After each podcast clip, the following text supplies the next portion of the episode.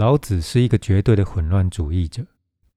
他说：“当你开始想到秩序的时候，无秩序就升起了；当你开始想到神的时候，魔鬼就已经在那里了。因为思想只能够是两极性的，思想只能够是二分性的。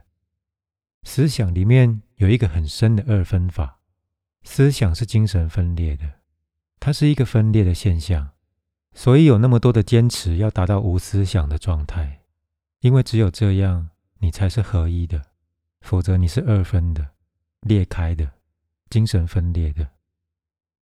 在西方，患有精神分裂症的人已经变得越来越普遍了，因为所有西方的宗教在它的深处都是精神分裂的，都是二分的。他们说神是好的，那所有的罪恶要放在哪里？神只是好的，他不可能是不好的。而生命当中有很多是不好的，那些不好的要放在哪里？因此就创造出魔鬼。当你创造出一个神的时候，就立刻创造出一个魔鬼。而你必须要知道，老子从来没有谈论过神，从来没有“神”这个字，他甚至连一次都没有用过。因为一旦你使用了“神”这个字，魔鬼就马上透过同样的门进来了。你将门打开，他们两个就一起进来。思想总是两极性的。当人们忘掉美的时候，世界将会是美的，因为这样的话就不会有丑。当人们完全忘掉道德这个名词的时候，世界将会是道德的，因为这样的话就不会有不道德。当没有人来强迫这个世界，当没有人试着去创造秩序，那么世界将会是有秩序的。所有那些试图去创造秩序的人，都是制造混乱的人。他们创造出无秩序，但那是很难了解的。他的困难是因为我们的头脑都已经被训练了，被这些精神分裂的思想家所训练。他们说：选择神，拒绝魔鬼。成为好人，不要成为坏人。而你越试图去成为好人，你就越感觉到你内在的不好。你有没有注意到，那些试着去变成完全有品德的人，他们都太过于注意到他们自己的罪恶。你去读圣奥古斯丁的自白，他的一生都试着要成为圣人，所以就升起了罪恶的认知。你越试图成为一个圣人，你就越会感觉到你被罪恶所包围。试图成为好人，你就会感觉到你是多么的不好；试图去爱，你就会碰到恨、愤怒、嫉妒和占有；试图成为美的，你就会变得越来越觉知到你是多么的丑。放弃二分性，放弃分裂的态度，成为单纯的。当你是单纯的，你就不知道你是谁，是美的或是丑的。有一个宗派的故事，一个师傅在旅行，他跟他的门徒进入一家客栈过夜。那家客栈的老板告诉他，他有两个太太，一个漂亮的，一个丑的。但问题是，客栈的老板说：“我爱那个丑的，而我恨那个漂亮的。”师傅问：“这到底是怎么一回事？理由在哪里？”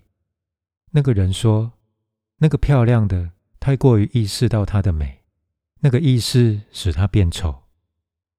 当你太过于意识到美，当然你会变丑。他接着说，另外一个太过于意识到它的丑，那个意识使它变美。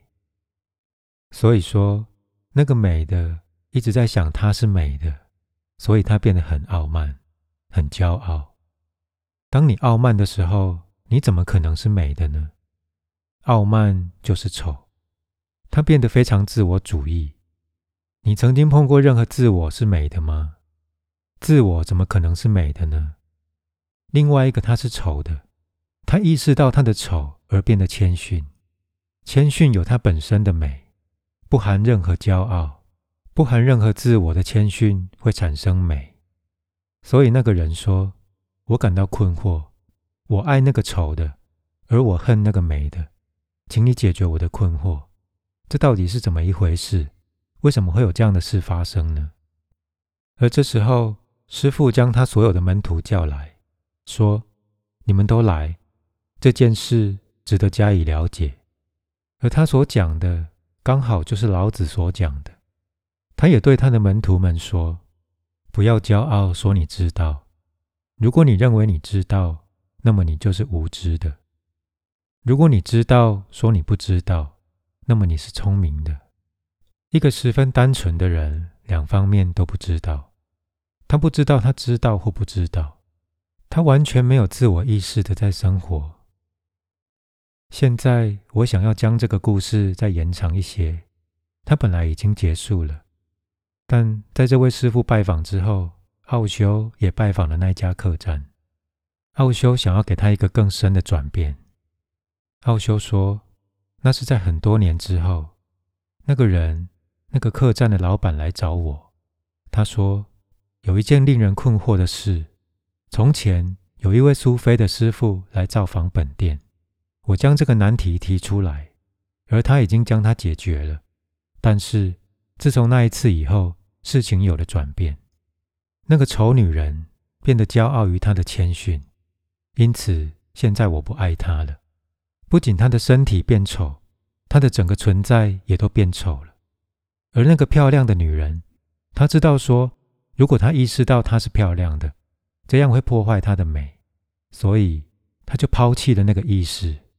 现在我爱她，不仅她的身体是美的，她的存在。包含内在和外在也变成是美的，所以他对我说：“现在，请你告诉我，这到底是怎么一回事？”但是我告诉他：“请你保持沉默。如果我说一些事情，那么这个故事又会再度转弯，所以要保持沉默。自我意识就是病，事实上，变成没有自我意识就是达成。”成道就是这样，变得没有自我意识，但是在二分性之间，在两者之间，在两难之间，你怎么能够没有自我意识呢？你总是在选择，你选择成为美的，然后丑就变成你的阴影；你选择成为具有宗教性的，然后无宗教性就变成你的阴影；你选择成为一个圣人，然后罪恶。就变成你的阴影。选择，那么你就会有困难，因为就是那个选择把生命分开了。不要选择，成为无选择的，让生命流动。有时候它看起来像神，有时候它看起来像魔鬼，两者都是美的。不要选择，不要试图成为一个圣人，否则你的神圣将不会是真的神圣。一个在它里面的骄傲，将会使得每一样东西都变丑。让我告诉你们另外一个故事：从前有一个圣人去敲天堂的门，而在他的旁边，同时有一个罪人也去敲门。那个圣人知道那个罪人知道的很清楚，他就住在他家附近，在同一个镇上。他们两个人在同一天过世。这时候，天堂的门打开了。那个守门的圣彼得甚至不看那个圣人一眼，他欢迎那个罪人，而那个圣人觉得被冒犯了。一个罪人会被欢迎，这是出乎意料的事。他问圣彼得：“这到底是怎么一回事？你冒犯了我，你侮辱了我，为什么我不被接受，而那个罪人却受到如此的欢迎？”圣彼得说：“原因在于你有期望，他没有期望。”他只是觉得感激，他来到了天堂。你觉得那是你争取来的，而他觉得那是上帝的恩典。你以为那是因为你的努力，你才达成它。对你来说，那是一项成就，而所有的成就都是属于自我的。他是谦逊的，他不能够相信他来到了天堂。罪人能够达到，而圣人却错过，那是可能的。如果圣人太过于充满着他的神圣，他将会错过；罪人反而成就了神性，而圣人却错失了。因为罪人总是谦逊的，认为他们自己是罪人，他们不能要求。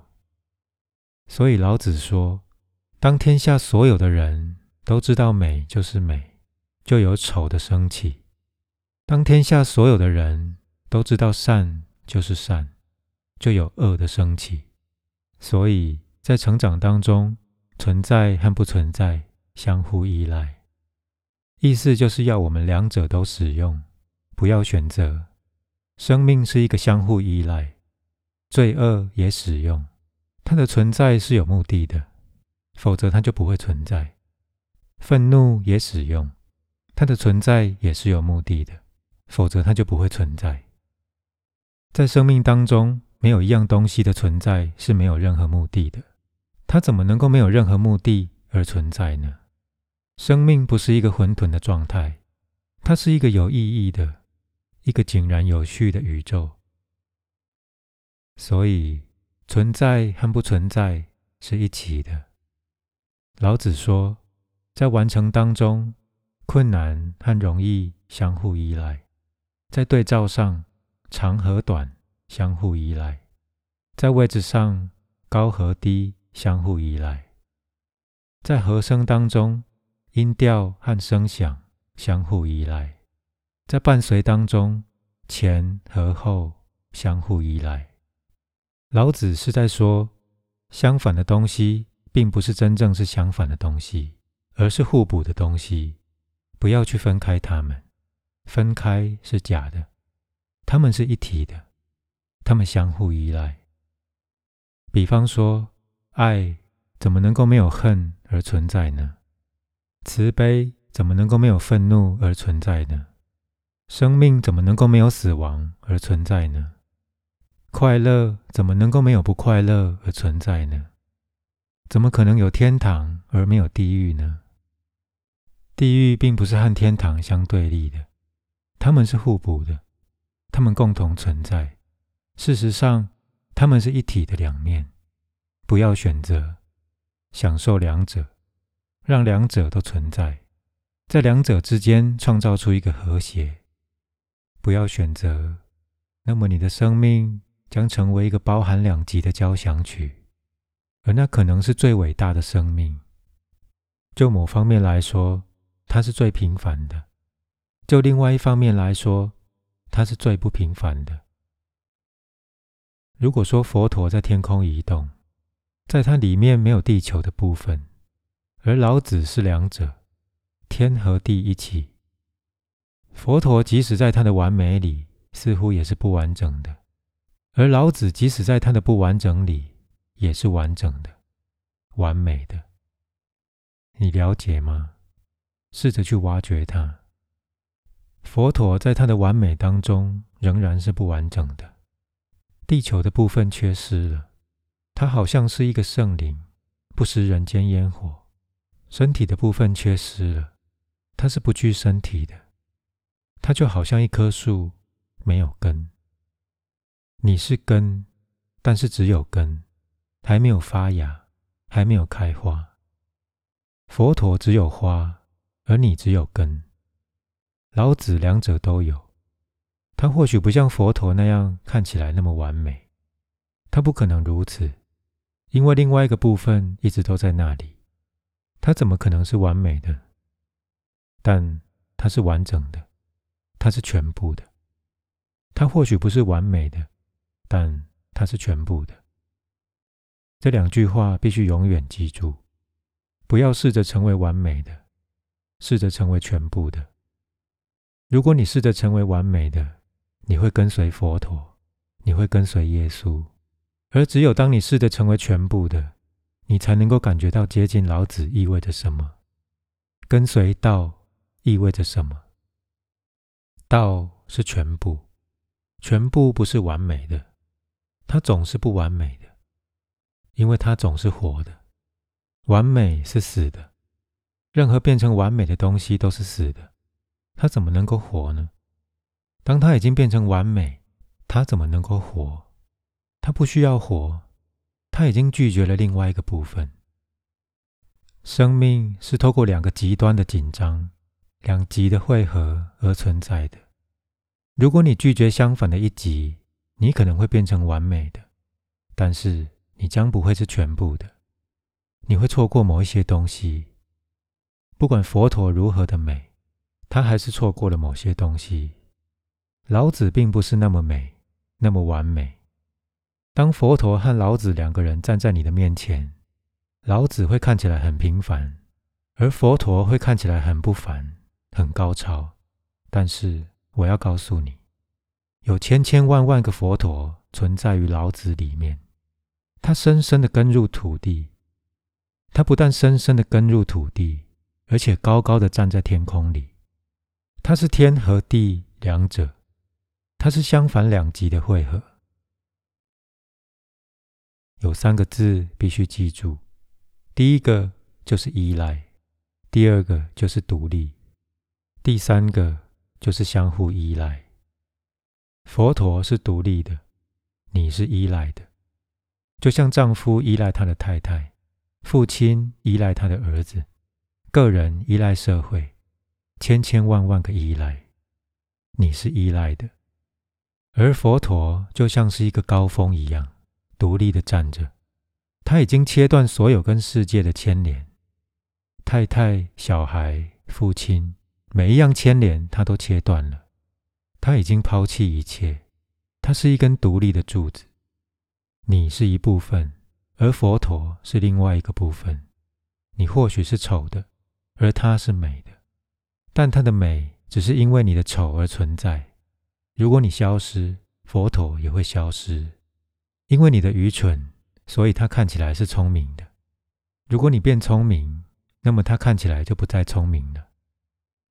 老子是一个相互依赖的现象，因为生命是互相依赖的。你不能是依赖的，你也不能是独立的，这是两个极端。只要在中间，在中间的生活是平衡的，是相互依赖的。每一样东西都跟其他每一样东西一起存在，每一样东西都互相牵连。你伤害了一朵花，你就伤害了一颗星星。每一样东西都互相牵连，没有一样东西像孤岛一样的存在。如果你试着像孤岛一样的存在，那也是可能的，但那将是一个非尘世的现象，那几乎是一个神话或是一个梦。老子说。接受每一样东西本然的样子，不要选择。它看起来好像很简单，但其实是最困难的，因为头脑总是想要选择。头脑透过选择而存在。如果你不选择的话，头脑就被抛弃了。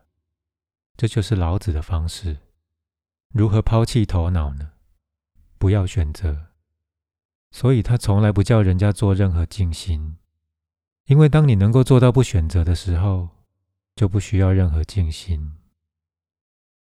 不要选择，生活怎么来你就怎么去过，随着生活漂浮。不要做任何努力去达到任何地方，不要朝向一个目标移动，完全享受当下这个片刻。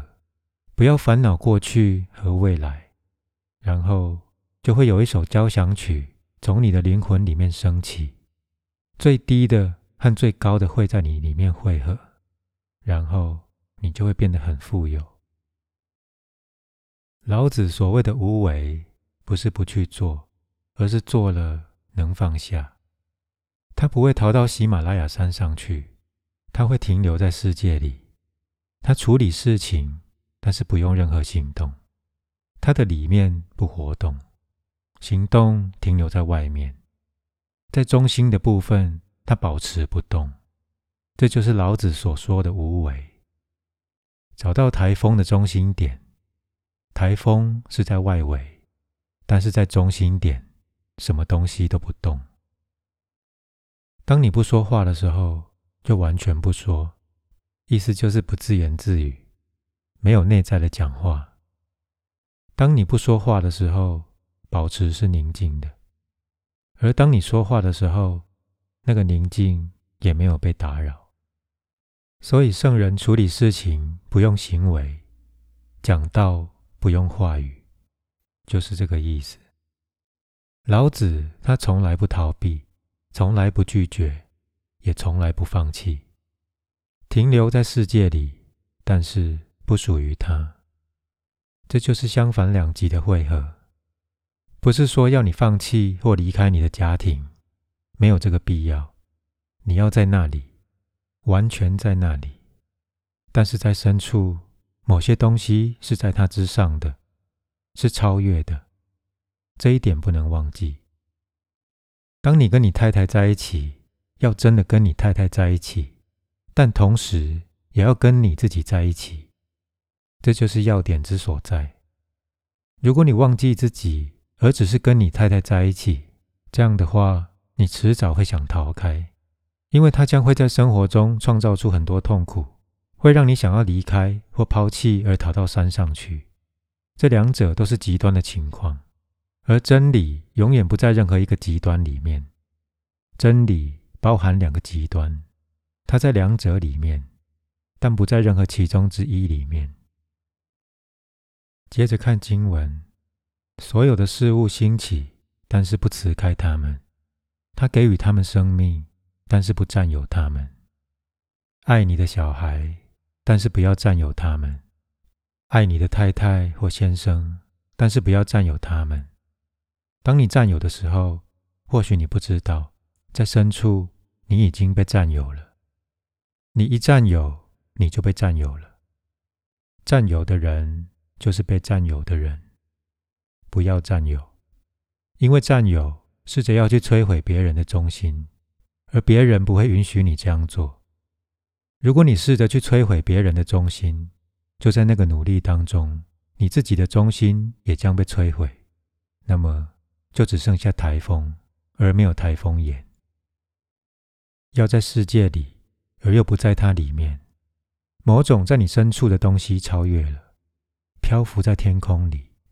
根部在泥土里，而树枝在天空中。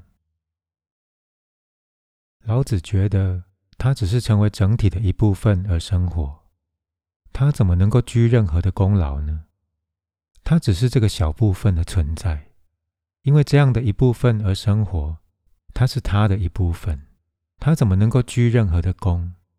就像波浪只是海洋的一部分。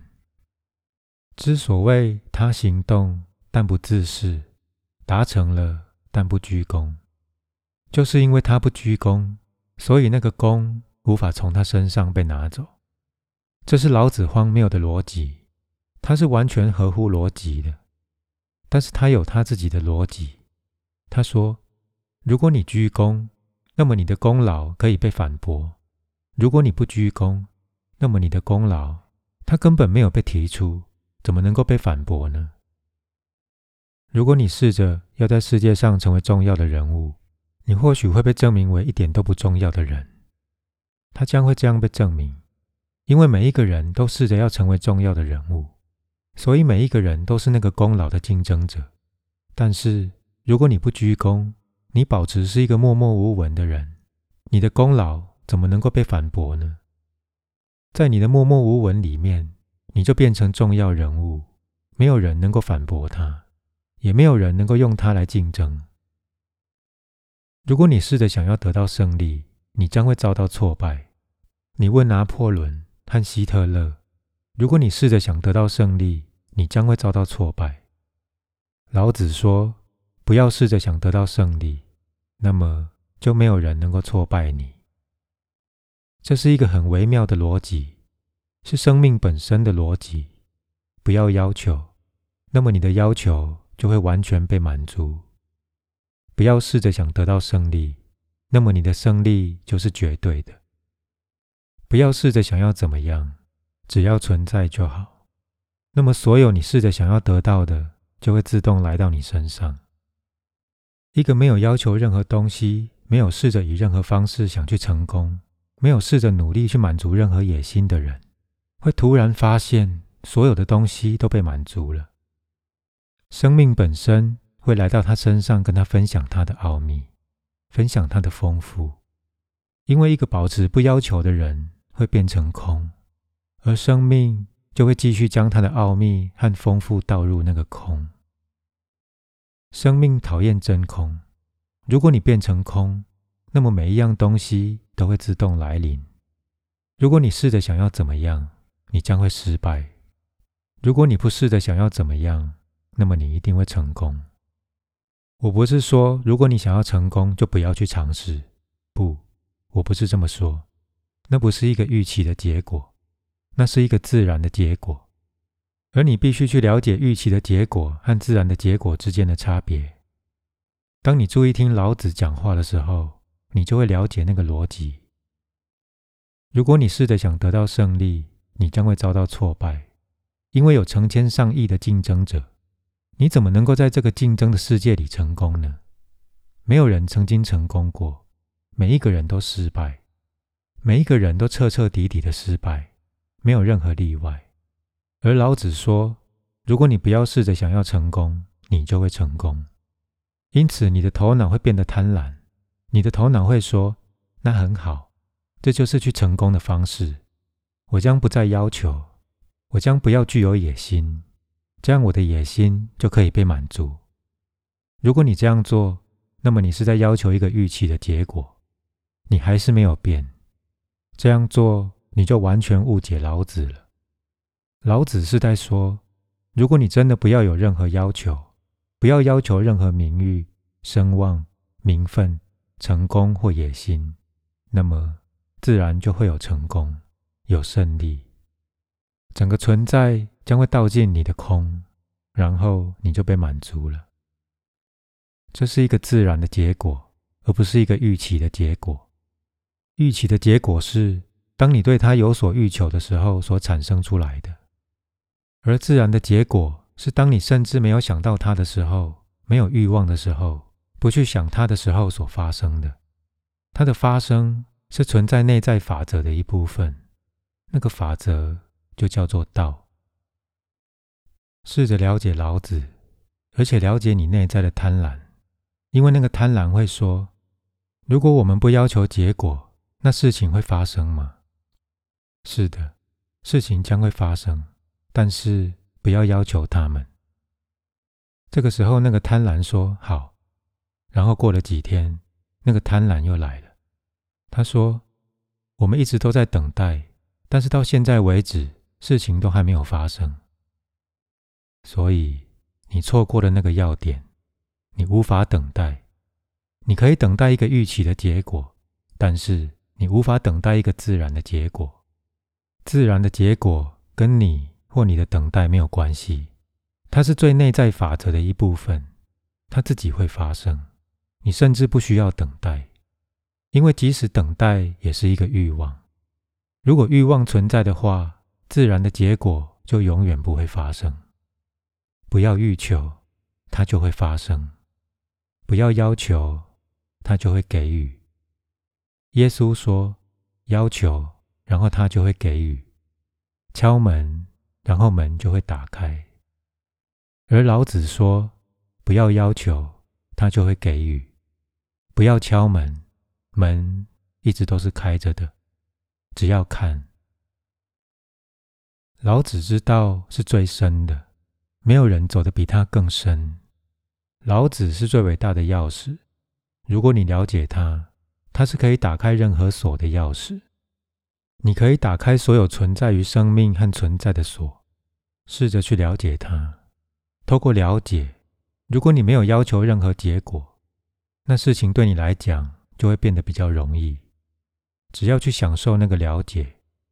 只要去享受你跟这个老家伙步上同一个旅途的这个事实，这个老家伙很美，但是那个美，并不是相对于丑的那个美。这个老家伙很聪明，但是那个聪明，并不是相对于愚笨的那个聪明。这个老家伙是成道的，但他不是相对于不成道或不成道的人而言的。这个老家伙是整体的，你存在它里面。佛也存在它里面，它是两者。如果你能够了解它，那么其他就没有什么事可以去了解了。你可以忘掉马哈维亚、佛陀或克里希那，只要老子一个人就够了。他是可以打开任何锁的钥匙。